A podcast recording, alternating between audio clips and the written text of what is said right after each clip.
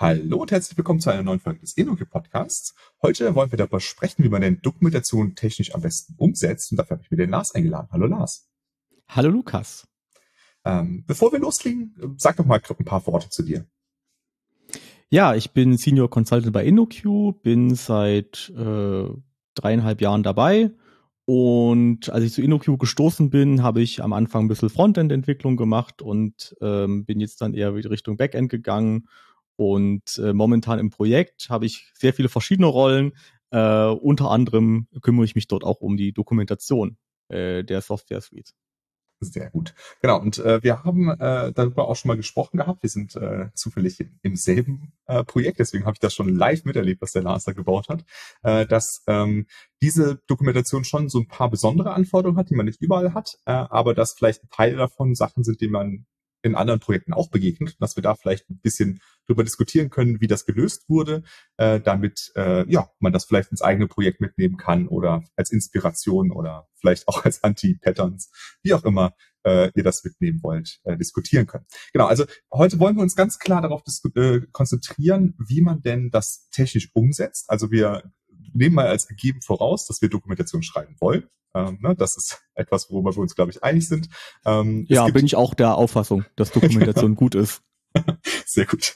Äh, und ähm, das, ähm, es gibt eben ganz viele verschiedene Arten von Dokumentation. Es gibt verschiedene äh, äh, Templates, denen man folgen kann bei seiner Dokumentation. Da ist jetzt sowas wie Arc 42, was wir zum Beispiel in diesem Projekt verwenden. Äh, da können wir vielleicht auch mal eine Folge zu machen. Da werde ich mal den gerne fragen, ob er Lust hat, mal mit mir darüber zu sprechen, was es da so gibt und warum man das vielleicht machen möchte. Ähm, aber heute geht es tatsächlich nicht darum, äh, was genau wir dokumentieren oder in welcher Struktur wir das dokumentieren, sondern äh, wie wir dafür sorgen, dass es eben ja sichtbar ist für die Leute, dass die Leute editieren können und so weiter. Das ist heute unser Fokus. Ähm, genau. Ja, von unserem, äh, einen von unseren äh, Principals, dem äh, Philip Gardier, da gibt es so ein schönes Zitat, der sagt, äh, und wenn es schon äh, Word auf SharePoint ist, die Doku, Hauptsache es gibt Doku. Also genau. Äh, er stellt sich auf den Standpunkt, dass selbst eine Word-Doku besser ist als gar keine Doku. genau. Und ich, ich glaube, ähm, im Projekt wäre aber eine Word-Doku nicht gut gekommen. Und ja. äh, wir wollen vielleicht mal darauf hinkommen, jetzt heute in dem Podcast, äh, was wir denn statt Word gemacht haben. Exakt, genau. Also äh, was nicht heißen soll, dass wenn ihr jetzt eine Word-Doku habt und damit zufrieden seid, dass ihr das ändern müsst. Ne? Das ist absolut in Ordnung, aber es kommt eben sehr auf die, die Anforderungen an. Und über die wollen wir heute auch ganz äh, ausführlich am Anfang erst einmal sprechen. Äh, aber bevor wir das tun, ähm, kannst du mal kurz einordnen, für, über welche Arten von Dokumentation wir an dieser Stelle reden, weil da gibt's ja wirklich äh, unzählige. Ja, genau. Also in dem Projekt, in dem wir arbeiten, äh, gibt es jetzt einen sogenannten Documentation Hub oder so habe ich das zumindest mal getauft. Und der ist schon eher äh, technisch orientiert. Das heißt, da haben wir sowas wie Code-Doku drin, da haben wir API-Doku drin, da haben wir sowas wie HTTP-Restschnittstellen, da haben wir aber auch sowas wie ähm, Java-basierte und Swift-basierte SDKs mit drin, da haben wir auch Architekturdokumentation drin, aber jetzt eher weniger irgendwelche User-Manuals. Also es ist jetzt eher nicht so, dass man dann sagt, ähm, installieren Sie sich jetzt Produkt XY, dann klicken Sie hier drauf und klicken Sie da drauf, sondern es ist eher gedacht als Zielgruppe von ähm, EntwicklerInnen und SystemintegratorInnen. Das heißt, ähm, gegebenenfalls Leute, die das auch nicht tatsächlich implementieren, sondern die einfach nur mal schauen, was macht das Produkt, wie kann ich das mit meinem Produkt, wie kann ich das in meine Landschaft integrieren, aber dann eben auch für die Leute, die dann tatsächlich die Integrationsarbeit ähm, durchsetzen oder umsetzen. Ähm, aber wie gesagt, nicht für irgendwelche End-User. Mhm. Dafür ist es nicht gedacht. Genau, also ähm, ich glaube, da sollten wir vielleicht nochmal kurz einschieben, äh, um was für eine Art von Projekt es sich handelt. Also es handelt sich um ein Projekt, ähm, bei dem ein Softwareprodukt gebaut wird, äh, was ähm, integriert werden muss in andere Systeme. Das heißt also, äh, Menschen, die, die Entwickler, Entwicklerinnen sind, die wollen dieses Tool oder diese Sachen in ihr in ihr existierendes Produkt integrieren. Das heißt also, das ist die Haupt äh, Gruppe von Leuten, die das äh, konsumiert. Äh, aber genauso ist es natürlich wichtig, dass Leute, die neu ins Projekt kommen, sich auch direkt orientieren können, äh, dass die vielleicht sogar ein paar Informationen mehr sehen als diese externen Leute, die auf diese Dokumentation zugreifen, weil sie vielleicht auch noch auf interner äh, zugreifen dürfen. Ähm, aber genau, es ist eine ganz klar eine Dev-Dokumentation und jetzt nicht eine, ähm, ja, irgendwie Public Facing für äh, Leute, die außerhalb des Entwicklungsbereichs äh, unterwegs sind. Also zumindest nicht primär. Ne? Also so, um sich da jetzt irgendwie so eine Übersicht zu verschaffen, was kann das Produkt im Allgemeinen, das kann man sicherlich auch mit dieser Dokumentation machen, aber es ist schon ein ganz klarer Fokus auf Entwicklungsabteilungen äh, ähm, gegeben. Genau, damit genau, mit dem, mit den Zielgruppen verschieden, da sind wir eigentlich gleich schon mittendrin in der Anforderungsdiskussion. Äh, wir haben nämlich zum Beispiel äh, als eine Sache in dem Projekt sowas wie Exportkontrolle. Also manchmal müssen irgendwelche Dinge verschickt werden ins Ausland, irgendwelche Hardware. Und dann muss man das dokumentieren, was in dieser Hardware drin ist. Und ist jetzt zum Beispiel ein Akku drin, dann ist das irgendwie blöd zum Verschicken. Oder ist da irgendwelche Krypto drin, die man nicht exportieren darf oder lauter solche Späße. Und da gibt es eben auch einen bestimmten Teil in der Dokumentation. Das ist dann halt Export Exportkontrolle und da sind dann irgendwelche ganz tollen Excel-Sheets drin, wo man dann genau nachweisen muss, was man alles getan hat. Und logischerweise ist natürlich das nur relevant für die drei Leute, die sich äh, undankenswerterweise darum kümmern müssen, äh, aber natürlich nicht für die Leute, bei denen das dann ankommt am Ende des Tages. Also die, die, die, die Hardware entgegennehmen, die interessiert das einfach nicht. Also die wollen halt nur, dass sie die Hardware haben. Aber intern ist das halt schon wichtig, dass das alles irgendwie einen Paper Trail hat, was man da gemacht hat, wenn man die Hardware in einen Karton gepackt hat. Mhm, genau.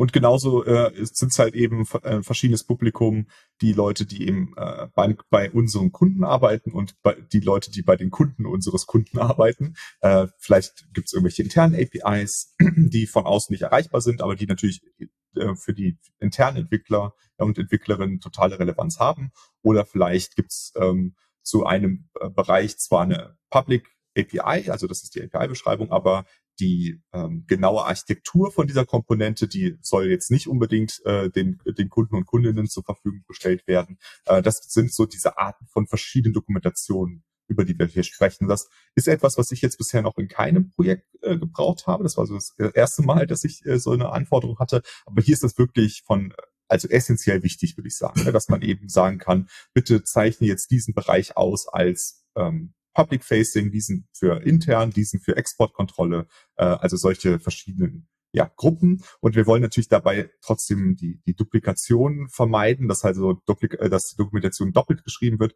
weil es ist ja sowieso immer schon eine Herausforderung, Dokumentation äh, up-to-date zu halten und dann jetzt auch noch zu sagen, bitte pflegt das einmal in diese Dokumentation ein, einmal in diese und einmal in diese, dann kann man sich vorstellen, dass das vielleicht sogar ähm, noch mehr ins Auge geht, äh, als das sowieso schon oft tut.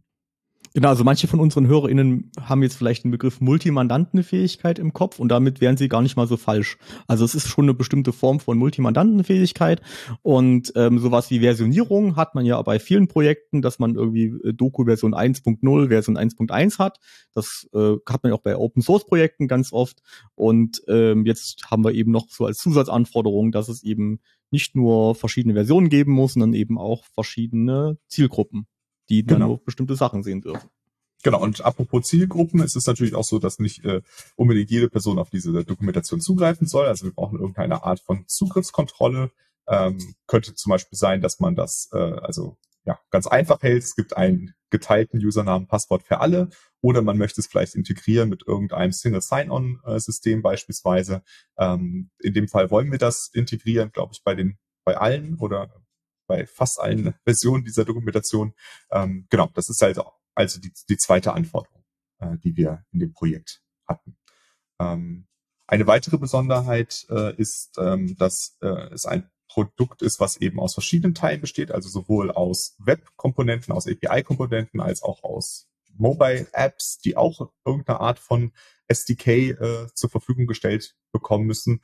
Ähm, genau, daraus ist die, diese ähm, Anforderung entstanden, dass man aus verschiedenen Quellen diese Dokumentation zusammenstellen soll. Na, also beispielsweise hat jetzt irgendwie iOS-Leute haben äh, ihre Dokumentation in diesem iOS Dokumentationswelt geschrieben, also als Source-Kommentare und wollen das jetzt irgendwie exportieren, damit man das eben verwenden kann äh, oder äh, darauf zugreifen kann, wenn man jetzt eben aus dem als Kunde sagt, ich möchte jetzt gerne dieses SDK in mein System integrieren. Na, ich möchte, bin jetzt iOS-Entwicklerin und ich möchte jetzt gerne na, die iOS SDK in meiner App benutzen. Das wäre jetzt so die andere Anforderung.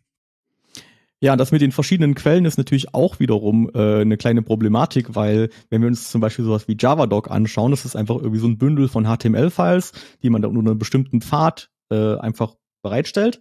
Und ähm, jetzt muss ich das irgendwie versuchen, in meinen Dokumentationsbaum mit einzuhängen. Also ich habe zum Beispiel jetzt eine ganze Reihe von, von äh, Beschreibung, wo einfach in Prosa drin steht, ich mache das und jenes. Und jetzt kann ich hier auf einen Link klicken und bekomme dann äh, einen Unter, eine Unterseite, wo ich dann praktisch auf die Java-Doc weitergeleitet werden kann.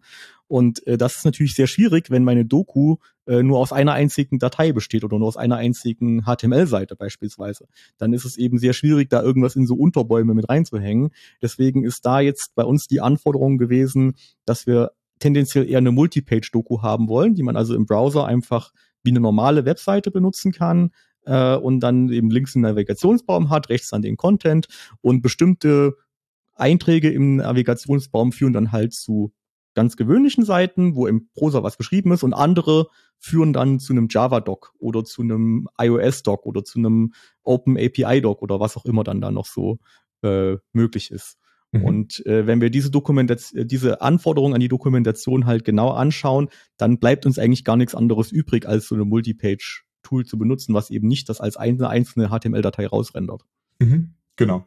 Aber es gibt ja auch andere Gründe, äh, so eine Multipage-Dokumentation zu schreiben. Also wenn man jetzt diese Anforderungen nicht hat, dann kann es ja trotzdem noch sein, dass man vielleicht doch es bevorzugt, dass man eben zu bestimmten Teilen der Dokumentation springt, weil einen andere Teile überhaupt nicht interessieren. Und auch, ich würde auch behaupten, dass die ähm, Anforderungen, verschiedenes Publikum für verschiedene Teile wahrscheinlich einfacher umzusetzen ist bei einer Multipage-Dokumentation als bei einer Single-Page-Dokumentation. Da müsste man ja verschiedene Versionen generieren oder so, oder so etwas. Da müsste man sich dann schon was überlegen. Genau. Ähm, des Weiteren, äh, klare Anforderung ist auch irgendwie das Ganze zu versionieren. Ne? Also wir wollen irgendwie dafür sorgen, dass äh, man im Nachhinein, äh, also äh, zum einen möchten wir natürlich die Dokumentation selbst äh, versionieren, weil es kommt eine neue Version von allen Komponenten raus und dann gibt es eine neue Version davon. Das heißt, wir wollen vielleicht heute die Version 1.0 des Universums äh, rausbringen und dann nächste Woche die 2.0.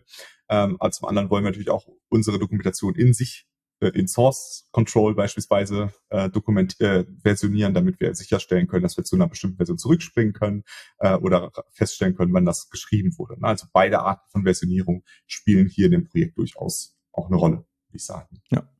Genau, dann zu guter Letzt haben wir noch eine Anforderung und zwar äh, möchten wir eigentlich auch gerne Diagramme mit äh, anzeigen.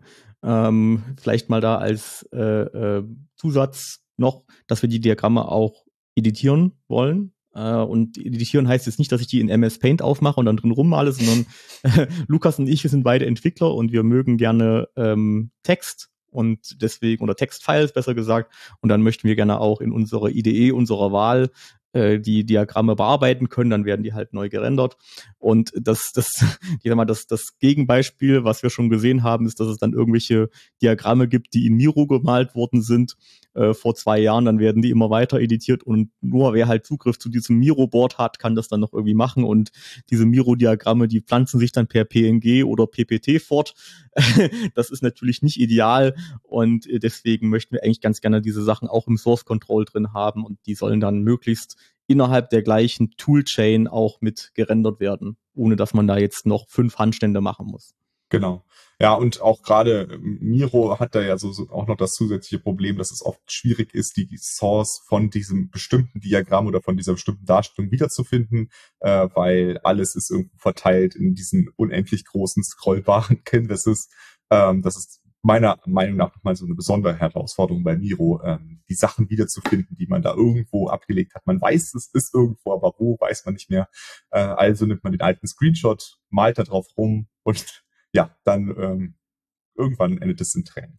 Genau. Ähm, genau, das waren also diese die Anforderungen, die jetzt speziell in diesem Projekt da waren. Ähm, kann sein, dass für euch äh, da jetzt nur ein Teil zutrifft oder auch nichts davon, äh, dann ist es vielleicht gar nicht so relevant. Ähm, genau, aber wir wollen auf, äh, über alle von diesen ähm, Anforderungen sprechen und warum du dann bestimmte Entscheidungen getroffen hast, Lars. Ne? Also wie, wie, welche, welchen Weg du da gewählt hast. Ähm, bevor wir das tun, sollen wir vielleicht einmal kurz noch mal einen Ausflug in die Formate machen, also in welcher in welcher Sprache schreiben wir diese, äh, diese Dokumentation oder in welchem Tool schreiben wir die Dokumentation? Äh, kann man sich ja irgendwie sowas vorstellen wie Word oder vielleicht Markdown. Äh, magst du dazu mal kurz was sagen? Genau, also das ist natürlich jetzt grundsätzlich mal ein Trade-off. Also ähm, wir als EntwicklerInnen mögen ja gerne sowas wie Markdown oder andere vergleichbare Formate und das halt in Git zu packen. Und das Management mag eher Confluence und Word und SharePoint, sage ich mal ganz überspitzt. Und das ist einfach eine Entscheidung, die wir ganz am Anfang treffen müssen, weil danach sich natürlich sehr viel richtet. Und dadurch, was wir ja schon gesagt haben, dass unsere Dokumentation sehr technisch fokussiert ist und dass tendenziell äh, unsere Produktleute im Projekt die eher nicht schreiben, sondern dass eher die Entwicklungsteams schreiben, haben wir uns dann entschieden, wir nehmen ein textuelles Format äh, und haben äh, uns dann dafür Markdown entschieden. Es hätte auch noch genauso gut ASCII-Doc werden können oder RST oder was es da nicht noch alles gibt. Ähm, gerade wenn man sich so bestimmte Vorlagen anschaut, wie zum Beispiel ARC 42, da gibt es für alle verschiedenen Formate, äh, Templates, also da kann man das in Confluence copy-pasten oder in Enterprise Architect oder was es da nicht noch alles so gibt. Ähm, bei uns ist es dann halt das äh, Markdown äh, geworden. Grundsätzlich ist es aber auch nicht so problematisch, zwischen den dann Sachen nochmal später zu wechseln. Äh, es gibt ja so ein cooles Tool, das nennt sich Pandoc. Pandoc ist so ein universelles Dokumentations- oder Textkonvertierungstool. Da kann ich also auf der einen Seite Markdown oder Word oder Textfiles oder sogar auch LaTeX einwerfen und auf der anderen Seite kommt dann irgendein anderes Format raus. Äh, das unterstützt, glaube ich, weit über 20 Formate mittlerweile. Ähm, und wir haben jetzt uns auf Markdown committed und wenn wir irgendwann entscheiden, hey, Markdown war nicht gut genug, wir müssten eigentlich noch was anderes nehmen, dann jagt man das halt einfach alles mal durch Pandoc und äh, dann ist es auch nicht so schlimm. Nur was halt wichtig ist, dass man zu jedem Zeitpunkt irgendeinen bestimmten Standard hat, dass jetzt nicht der eine Entwickler das in Markdown schreibt und die andere Entwicklerin das in AST ja. und sowas, das wäre jetzt irgendwie nicht so gut. Und ähm, die Möglichkeiten, das dann irgendwie zu exportieren nach Confluence oder nach PDF mit Prints oder alle möglichen anderen Tools, die stehen uns dann halt immer noch offen. Also das ist ähm, keine Entscheidung, die uns später mal irgendwas verbaut. Ähm, es hat auch ganz viel mit dem persönlichen Geschmack zu tun. Also ich kenne zum Beispiel viele Leute, die ähm, äh, meiden Markdown wie der Teufel das Weihwasser, weil äh, halt das irgendwie fünf verschiedene Markdown-Parser haben fünf verschiedene Auffassungen davon, was Markdown ist. Und das ist zum Beispiel in AST deutlich besser definiert, aber Mai. Es mhm. ist, ähm, wir haben uns halt jetzt auf Markdown committed und damit machen wir das. Ja, absolut. Ja, aber als äh, kurze Seitennotiz, äh, also wenn ihr euch mit solchen Konvertierung auseinandersetzt, dann schaut euch auf jeden Fall mal Pandoc an. Das ist auf jeden Fall eins der Tools, das ganz fest in meiner Werkzeugkiste drin ist, das ich immer gern mal wieder benutze, wenn ich zum Beispiel irgendwie ein Word-Dokument erzeugen will und keine Lust habe, das in Word zu schreiben, sondern das lieber in Markdown schreiben will. Ähm, dafür benutze ich Pandoc zum Beispiel auch. Also nicht nur für Dokumentation, sondern für alle Arten von Dokumentationskonvertierung. Genau, eine Sache, die ähm, also der Elefant im Raum, würde ich jetzt mal sagen, wenn man über Dokumentation spricht, ist ja immer Confluence. Ne? Also wir haben ja irgendwie auch oft ähm, in Projekten Dokumentation in Confluence oder es ist eben eine Anforderung, dass man das äh, irgendwie zumindest in Confluence zur Verfügung stellt. Ähm, auch dafür gibt es eine Lösung, äh, Confluence Publisher. Magst du kurz erklären, was das ist? Äh, Confluence Publisher ist, glaube ich, ein in Java geschriebenes Tool, denke ich mal ähm, kommt auch von einem Kollegen von uns, der sich darum kümmert, der Christian Stettler. Äh, das ist eigentlich ein Ding, was ASCII-Doc einliest und dann das direkt nach Confluence exportiert. Also das ist, glaube ich, als Docker-Image wird das bereitgestellt und dann muss man da irgendwelche Credentials angeben. Benutzt habe ich es tatsächlich noch nicht, aber ich kenne Leute, die das benutzen und dann schiebt man da ASCII-Doc auf der einen Seite rein, auf der anderen Seite kommt dann direkt Confluence-Seiten raus, die dann auch online geupdatet werden.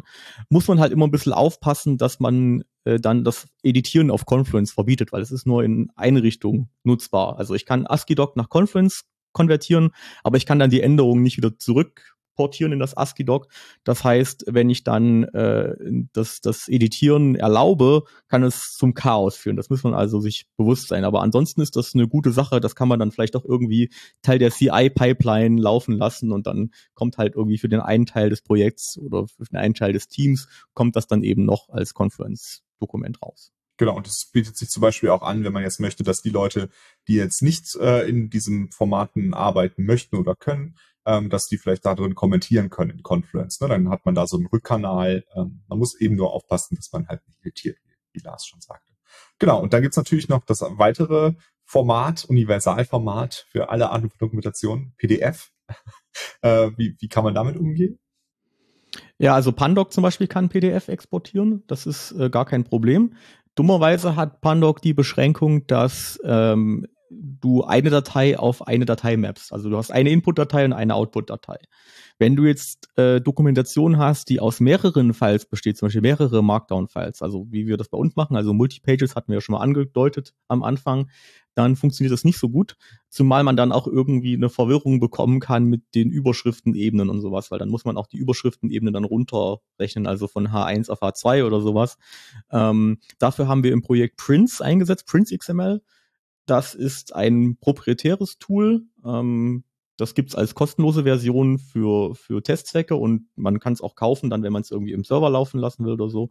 Äh, und da kann man einfach HTML-Dateien reinschieben und dann wird das irgendwie mit fancy CSS, was auch immer, Rendering dann als PDF äh, rausgehauen. Das unterstützt genau diese Multipage-Doku. Das ähm, kann auch diese Überschriften shiften und interne Links und sowas kriegt er alles gebacken.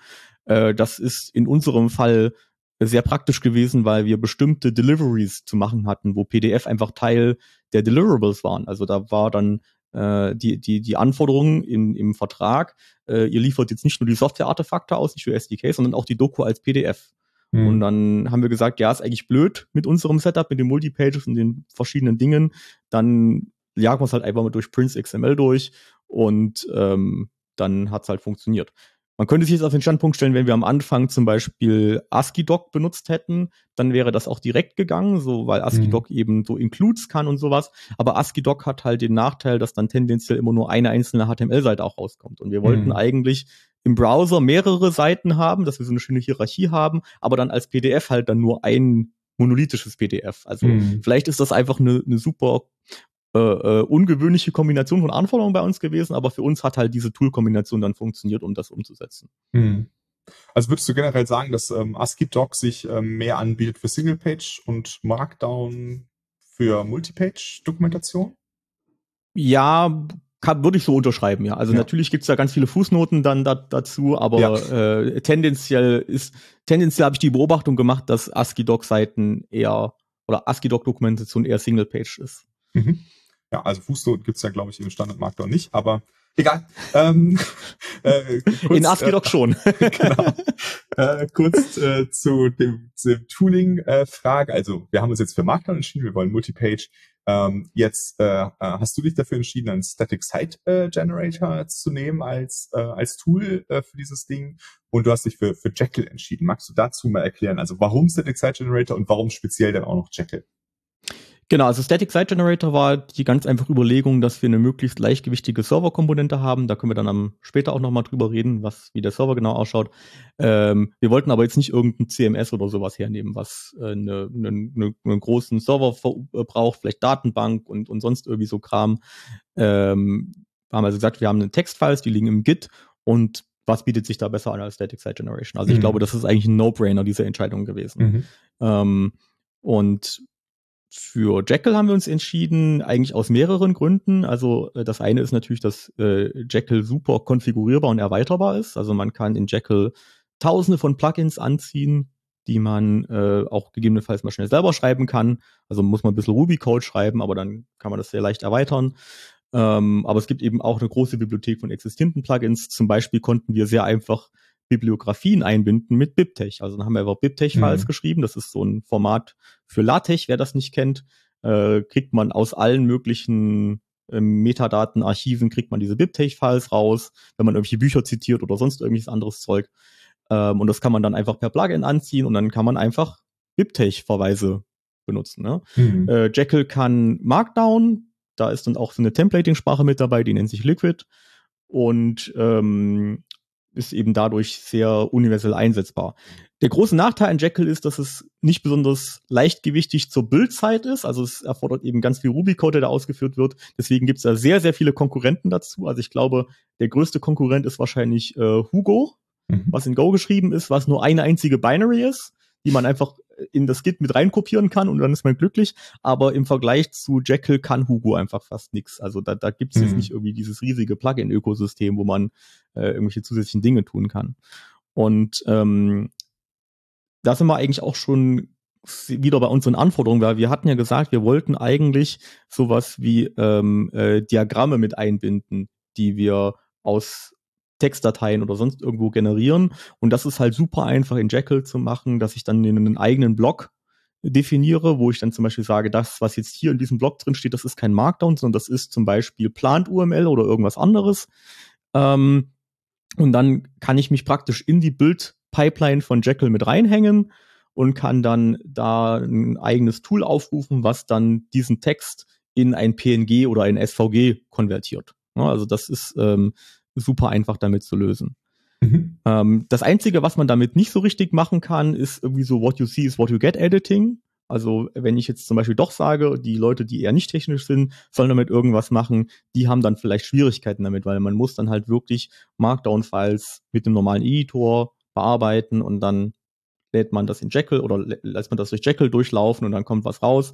Es gibt tatsächlich ein Plugin, wo, mich, wo man einen browserbasierten Editor bekommt. Also man kann dann die Jekyll-File, äh, das Jekyll-Tool starten, vielleicht per Docker oder was auch immer. Äh, und dann bekommt man so einen Button, wo man auf Edit drückt und dann kriegt man so eine Art Markdown, what you see is what you get, so halb Editor. Hatten wir auch mal drin tatsächlich, hat sich dann aber keiner dafür interessiert. Deswegen mhm. haben wir es dann wieder ausgebaut. Ja, aber ja. das ist, ähm, also so, sowas ginge tatsächlich mit Jekyll. Äh, ob man es braucht, ist wieder eine andere Frage. Ja, absolut. Genau, aber ich glaube, wir sollten vielleicht nochmal ein bisschen näher nochmal auf die Grafiktools eingehen, weil ich finde, das ist auch sehr elegant gelöst, dass man eben innerhalb von einem Markdown-Dokument direkt ein Diagramm beschreibt. Kannst du kurz erklären, also wie man, wie man das benutzt erstmal so, äh, jetzt nicht aus, äh, wie hast du es gelöst, sondern wie, also wie schreibt man jetzt Doku mit diesem Ansatz? Ähm, das ist ein sogenannter Liquid Filter, oder ich glaube, die Dinger heißen Filter oder Blöcke, ich bin mir nicht mhm. ganz sicher. Ähm, und man schreibt einfach geschweifte Klammer auf, Prozent Plant URL, das ist dann so ein Tag, Prozent geschweifte Klammer zu, also die Tags in, in Liquid, die sind mit geschweiften Klammern und Prozent. Dann schreibt, also fängt man mit Plant URL an, macht man den Block auf, dann kommt der Plant URL Text, der halt in einer speziellen Syntax ist, und dann kommt nochmal ein N Plant URL Tag. Also so, mhm. also es ist nicht so ganz XML-artig, aber es ist halt so eine eigene Liquid Blocksprache, wie auch immer. Und ähm, das, da tut man dann einfach in diesen Block seinen eigenen Custom Code reinschreiben und dann funktioniert das automatisch. Da muss ich also als, als Autorin von der Doku nichts Besonderes machen. Ja. Und was ich daran halt wirklich äh, sehr, sehr praktisch finde als äh, einer der Autoren dieser Dokumentation ist, dass ich eben in einem Commit ganz klar auch sehen kann im Diff, ich habe hier Text geändert und den dazu passenden Teil des Diagramms, so dass das ein Diff ist. Ne? Und das ist eben was, was in vielen anderen Tools nicht so gut funktioniert, äh, weil da dann eben in dem Diff drin steht, hier wurde Text geändert und das Binary wurde durch ein neues Binary äh, Text ausgetauscht und dann kann man halt nicht sehen, was sich da genau verändert hat. Und das ist sehr, sehr übersichtlich, finde ich, äh, dadurch, dass es wirklich einfach innerhalb von einem Dokument ist äh, und das ja eben dann wieder lesbar ist, äh, was, falls jetzt eben in Plato-Mail beispielsweise geschrieben ist. Und wenn sich dann eben der Klassenname ändert, dann ändert er sich oben im Text, aber er ändert sich halt unten auch in dem Diagramm. Äh, und damit ist, fällt es mir zumindest leichter, da auch immer ähm, up-to-date zu bleiben bei dem, was wir da beschreiben, äh, weil eben alles aus einem Guss ist. Das finde ich sehr, sehr angenehm als Autor. Ähm, genau.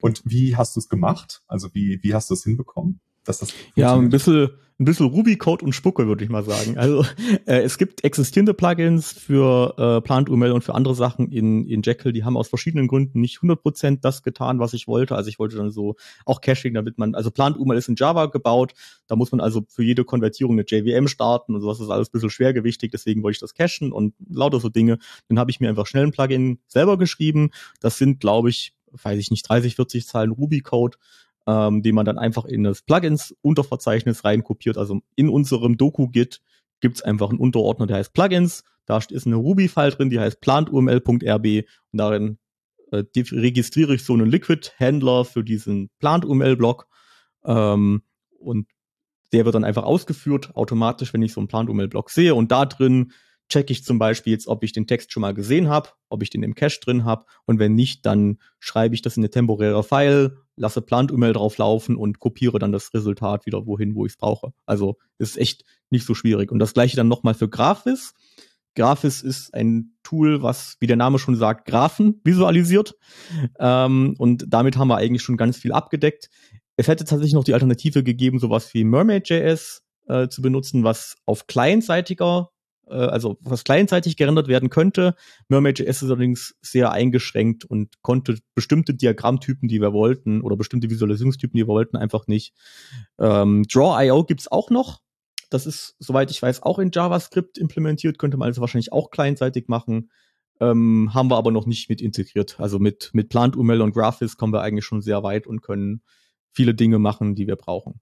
Genau. Aber an der Stelle einfach der, der Hinweis, dass man eben solche äh, Plugins äh, relativ einfach schreiben kann und dem dann einfach irgendwelchen Text übergibt und sagt, hier hast du ein bisschen Text, bitte gib mir doch ein Bild zurück und dann bindet man das an der Stelle ein. Ne? Das ist ja, also das Prinzip trifft ja quasi auf alle davon zu, außer die, die vielleicht, weiß ich nicht, HTML erzeugen müssen, äh, auf dessen Basis dann irgendein JavaScript das im, im Browser macht. Ne? Aber das ist, wäre trotzdem ein sehr ähnliches Prinzip, ne? also irgendein ja, Konvertierungsschritt von einfach einem Textteil, der eben nicht Markdown ist, sondern eine andere Sprache, die einfach in Markdown genau. embedded ist.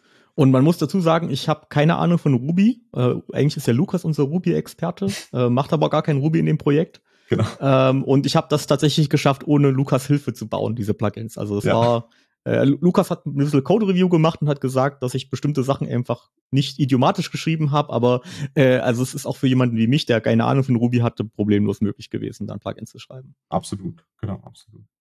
Genau. Und äh, eine andere Anforderung, über die wir gesprochen haben, waren noch die, die Quellen. Also, dass wir eben da in diesem Projekt beispielsweise jetzt äh, einen Java-Doc von einer Android SDK einbinden wollen oder ein ähm, iOS ähm. Äh, wie, wie hast du das denn gelöst? JavaDoc ist eigentlich total easy. Das ist einfach ein Bündel von HTML-Files, die kann ich irgendwo in den Unterpfad reinkopieren und dann benutzt das automatisch schon relative Pfade und äh, da brauche ich eigentlich nicht großartig was machen. Dann setze ich einfach nur irgendwann an bestimmten Stelle einen Link, muss dann halt schauen, dass der Link dann auch im, äh, im, im Navigationsbaum auftaucht und damit habe ich das Problem gelöst. Ähm, iOS ist super schwierig im Vergleich dazu, weil die offizielle Art und Weise, wie Apple äh, iOS-Doku publiziert, ist über dieses DocC-Tool, was bei Swift mit beiliegt. Und das macht Client-Side-Rendering zwingenderweise und erfordert bestimmte absolute Pfade. Das heißt, wir mussten das in den ersten Iterationen, wie wir das gemacht haben, auf eine separate Subdomain auslagern. Da hatten wir dann also docs.coolproduct.com und dann hatten wir ios.docs.coolproduct.com mhm. und mussten dann auch noch bestimmte äh, Pfadregeln setzen im, in unserem HTTP-Server, damit das korrekt ausgeliefert wird. War richtig anstrengend. Also das hat, glaube ich, zwei Tage gedauert, bis wir das richtig hingekriegt haben. Mittlerweile sind wir davon weggekommen, weil wir benutzen nicht mehr DocC, sondern wir benutzen Jazzy, was letztendlich nichts anderes macht wie JavaDoc auch, und zwar halt einfach ein Bündel von HTML-Files, die man einfach ausliefern kann.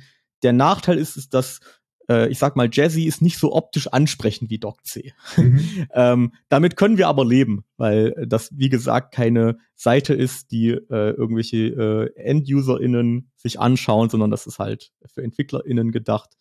Und es ist nicht unbenutzbar, was bei Jazzy rauskommt. Also es ist, es ist funktional, sage ich mal, ähm, aber nicht besonders hübsch. Dafür können wir es halt super einfach einbinden.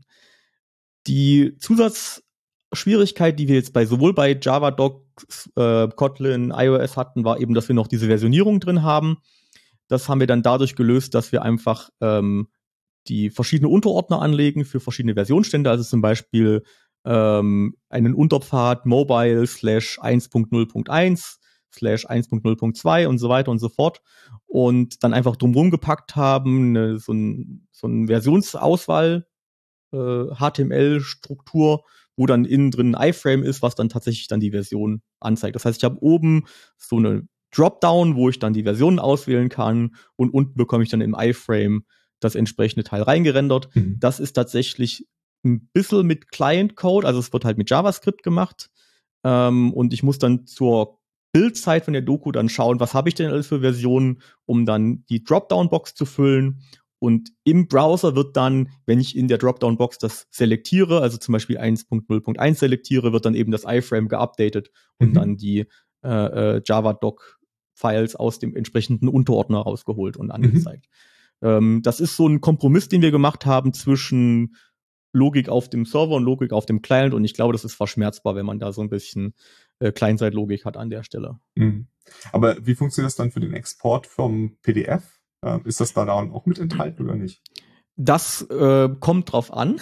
Mhm. Also ähm, manche API-Docs könnten wir theoretisch exportieren, also sowas wie Open API, was ja auch eine Seite ist. Bei so Sachen wie jetzt Kotlin Doc oder Java Doc äh, tun wir uns da sehr schwer, weil das sind tendenziell sehr, sehr, sehr, sehr, sehr, sehr viele Seiten, mhm. die dann im PDF mhm. rauskommen. Wir haben uns dann also deswegen darauf geeinigt, dass wir die tatsächlichen Code-Dokumentationen nicht mit im PDF-Export mit mhm. drin haben, sondern nur so High-Level-Dokumentation und auch so wie HTTP-Schnittstellen. Das kann man problemlos machen.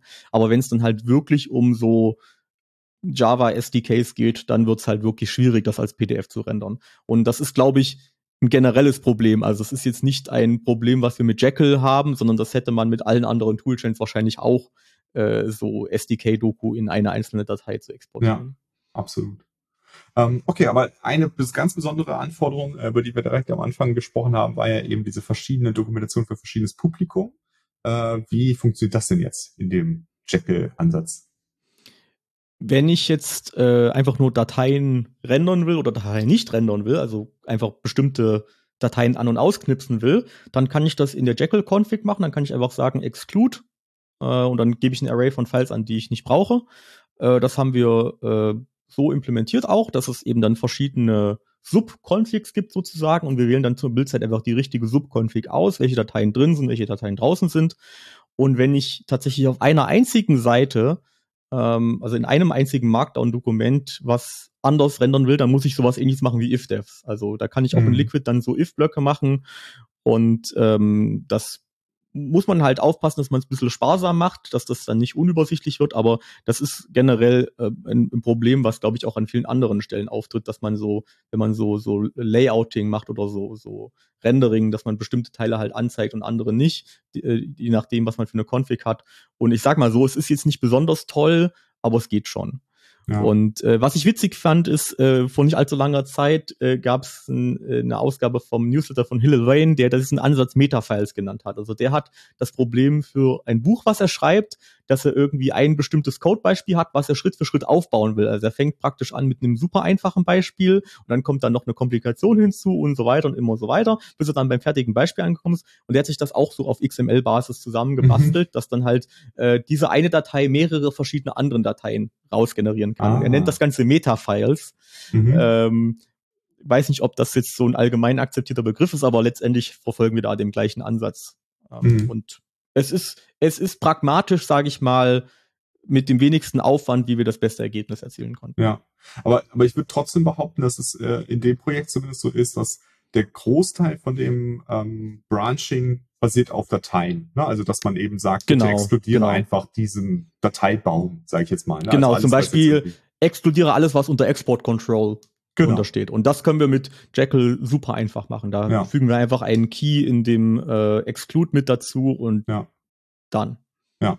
Und ich würde jetzt auch mal behaupten, dass für viele, äh, die so eine Anforderung haben, das vermutlich schon alle Probleme löst. Also dass man wirklich jetzt innerhalb von einer Datei da äh, aufteilen muss, das ist ja wirklich eine Seltenheit. Und wenn es dann da ein bisschen unschön wird, äh, in der, äh, ja, wie es dann aussieht, ist, glaube ich, jetzt auch nicht so wild. Ne? Also wie du sagtest, man sollte, sollte das vielleicht nicht übertreiben und dann irgendwie jeden Paragraphen einzeln nochmal für jede Dokumentation schreiben, sollte man sich dann einfach nochmal überlegen, ob man dann nicht vielleicht eine zweite Datei daneben legt und die eine Datei inkludiert man in dem Baum und die andere in dem.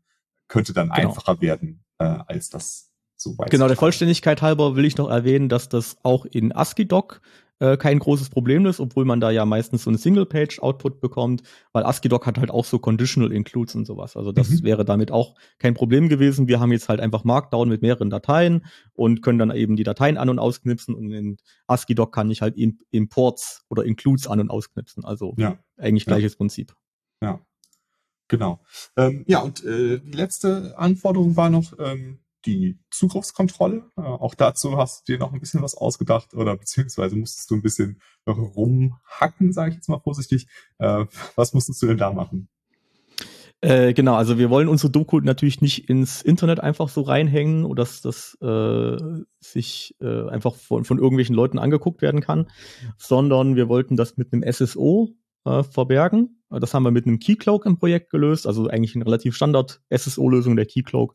Und ähm, die Idee ist, dass dann irgendwie ein, ein Sidecar oder was auch immer sich dann darum kümmert, dass jetzt dass bestimmte, dass also überhaupt nur eingeloggte User das sich anschauen können. Das ist also etwas, nichts, was wir tun mussten. Was wir aber tun mussten, ist, wir mussten einen Logout-Button anzeigen. Mhm. Äh, darauf hat einfach äh, die Compliance-Abteilung bestanden, dass wenn man sich irgendwo einloggen kann, muss man sich auch ausloggen können. Und es ist das Problem, dass der Logout-Link äh, zur Laufzeit erst bekannt ist. Also es ist so ein riesiger Kubernetes-Cluster und da ist jetzt unsere Doku so ein einziger Container mit einem Nginx drin, da liegen halt die ganzen HTML-Files drin und dann bekommt dieser Container irgendwie zur, zur, zur Boot-Zeit, also nicht zur Doku-Bildzeit, sondern zur Container-Startzeit erst gesagt, was jetzt die sein Out sein Out URL ist. Mhm. Ähm, und das haben wir mit einer steinalten Technologie gelöst, die sich Server-Side-Include nennt, SSI. Mhm. Und dann kann ich einfach äh, in meinem HTML-Template, was ich für alle Unterseiten benutze in der Doku, einfach so ein, wie eine Art Printline machen. Und dann kann ich einfach so den Wert einer Umgebungsvariable printen in ja. dem, also einfach, wenn, wenn, wenn ich per, wenn ich auf den Nginx draufgehe, dann liest er die Umgebungsvariable und printet dann einfach den Inhalt dahin. Und ähm, SSI ist, glaube ich, eine super alte Technologie und es hat auch super komische Syntax, aber es macht halt genau das, was wir brauchen in dem, in dem Fall. Ja. Genau, also wenn euch nochmal für andere Use Case von SSI äh, interessiert, haben wir auch mal eine Folge aufgenommen zum Thema ähm, Transklusion. Äh, da kann man auch SSI für benutzen, äh, auch wenn es steinalt ist ist das immer noch eine sehr nützliche Technologie, äh, die man häufiger mal benutzt. In anderen Use Cases benutzt man dann vielleicht eher ESI. Das ist so eine, ja, im Prinzip eine Weiterentwicklung von SSI, vereinfacht gesagt. Ähm, aber genau, für den Fall war es genau das Richtige, weil es eben das ist, was man auch in Nginx oder Apache sehr gut äh, benutzen kann, ne? weil ähm, das eben eine statische Seite einfach ist. Und da ist, ist das genau das Richtige. Ich will vielleicht noch kurz zum Abschluss mal den Punkt ähm, Nginx versus Apache aufgreifen, weil du es ja eh mhm. eh schon genannt hast. Äh, wir haben Nginx benutzt, weil es halt einfach alle benutzen und weil es sehr leichtgewichtig ist. Der große Nachteil ist, dass ähm, Nginx nur sehr eingeschränkt konfigurierbar ist. Ähm, insbesondere erlaubt er sowas wie HT-Access nicht. Das heißt, immer wenn ich irgendwelche Rewrites oder Redirects machen will, muss ich das halt irgendwie statisch in die Config reinschreiben. Mhm äh, ich bin persönlich eher so der Apache-Fan, aber ähm, man kriegt das schon auch mit Nginx äh, mhm. alles irgendwie gelöst. Ähm, und ja, es wird halt von allen möglichen Leuten hergenommen. Das heißt, man fährt da auf jeden Fall nicht schlecht, weil es gibt da Support und keine Ahnung, regelmäßige Sicherheitsupdates und alles einfach. Ähm, und Apache ist halt eher so ein bisschen verschrien, weil man sagt, ah, das ist irgendwie zu schwergewichtig und das kann irgendwie alles Mögliche, aber ja, es kann halt auch HT-Access, was der Nginx eben leider nicht kann. Mhm. Ja, also nur, damit da nicht äh, jetzt Missverständnisse aufkommen, also ich würde sagen, sowohl Nginx als auch Apache äh, sind äh, beide, ähm, kriegen beide sehr regelmäßig Sicherheitsupdates und so weiter. Ne? Also da tun die sich, glaube ich, nicht groß was, würde ich jetzt mal sagen. Ach so, ja, das wollte ich jetzt nicht implizieren, ja, dass Apache genau. unsupported ist. Genau. genau. Also ich glaube, äh, was Support und äh, Dokumentation finden und so weiter angeht, da sind die beide schon sehr gut aufgestellt, äh, als sehr, sehr große, sehr verbreitete ja, aber mein Punkt war, glaube ich, sowas, wenn ja. du jetzt irgendwie äh, als Ingress-Controller in deinem Kubernetes ein Nginx hernimmst, ist das deutlich einfacher, als wenn ja. du dann Apache hernehmen willst. Das, das also das in der, in dieser Cloud-Native-Community ist halt einfach Nginx extrem viel verbreiteter als Apache. Ja. Weil ich persönlich auch behaupten würde, dass vielleicht Nginx einfacher ist, als Reverse Proxy zu benutzen, aber Apache ist halt einfach, hat noch ein bisschen Stärke, was ähm, einfach statische äh, HTML-Seiten und so weiter ausliefert. Da ist Apache immer noch sehr ähm, mächtig, sage ich jetzt einfach mal. Genau, cool. Dann ähm, als aller, allerletzten Punkt, äh, bevor wir hier einen ein, ja, Strich drunter machen, würde ich noch kurz auf den Trade-off eingehen, den wir hier eingehen. Ne? Also ähm, du hast ja gesagt, wir machen das mit Markdown, wir schreiben in Markdown, in Markdown benutzen wir jetzt vielleicht auch noch irgendwelche Liquid-Syntax. Ähm, das sind solche Sachen, da gibt es bestimmte Leute, die ähm, kriegen quasi Herzaugen, wenn sie das hören. Sie sagen so, boah, Wahnsinn, das ist genau das, was ich möchte. Und andere Leute, die kriegen quasi kalten Schweißausbruch, weil sie sich nicht vorstellen können, in so einem Tool zu arbeiten. Und das haben wir tatsächlich auch in diesem Projekt. Es gibt ein paar Leute, äh, die würden viel, viel lieber das alles in Confluence schreiben äh, und niemals irgendwie dieses Marker anfassen. Und andere, die würden niemals Confluence anfassen, die wollen lieber äh, in so einem Tool das schreiben. Ne? Und diesen Trade-off, da muss man sich einfach ganz ja, muss man in, in seinem Projekt entscheiden, was ist denn das, was wir brauchen. Ne? Also wer möchte diese Dokumentation schreiben und wie stehen die eben zu diesen verschiedenen Ansätzen, also zu what you see is what you get in, in, in Confluence versus ähm, Code as Documentation quasi in sowas wie einem Static Site Generator. Ähm, und wir haben uns jetzt anhand der Leute, die in einem Projekt sind, dafür entschieden, das eben diesen Ansatz zu verfolgen. Aber in einem anderen Projekt könnte das eben tatsächlich ganz anders aussehen, wo das überhaupt nicht passt. Ne? Und das nur so als, als Warnung vor diesem Trade-off. Ähm, Leute, die sonst sowieso schon ganz viel Markdown schreiben und, und so weiter, für die ist das sehr einfach zu erlernen, äh, da jetzt noch rauszufinden, wie man dann Diagramme integriert. Äh, für Leute, die sowieso schon mit Markdown eher Schwierigkeiten haben, vielleicht auch nicht so gerne mit Git arbeiten, ist das vielleicht nicht der richtige Ansatz. Ne? Da sollte man sich einfach genau. darüber bewusst sein, äh, bevor man die Entscheidung trifft. Genau, also ein Punkt zum Beispiel, den wir jetzt auch gar nicht genannt haben, es gibt ja auch äh, noch Sachen dazwischen. Also es gibt ja auch noch durchaus Content-Management-Systeme, die jetzt nicht äh, Confluence sind und mhm. äh, da auch bestimmte Sachen unterstützen. Äh, jetzt mal ganz blöde gesagt, man, man könnte auch die Doku in WordPress reinpacken. Also auch, mhm. auch das wäre sicherlich eine, eine Option.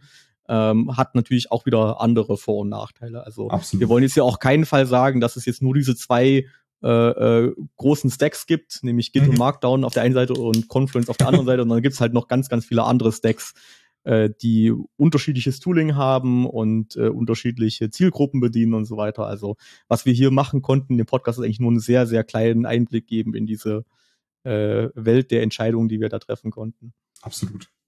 Aber so klein war die Übersicht auch nicht. Äh, ich, ich glaube, wir kommen jetzt trotzdem dann langsam mal zum Schluss. Ähm, ich ich danke dir, Lars, für diese Übersicht. Ich glaube, das ist, äh, wird schon ein paar Leuten helfen, vielleicht äh, die Probleme zu lösen, die sie in ihrem Projekt mit der Dokumentation haben. Und ja, dann äh, sage ich schon mal äh, den Hörerinnen und Hörern bis zum nächsten Mal. Auf Wiedersehen. Tschüss.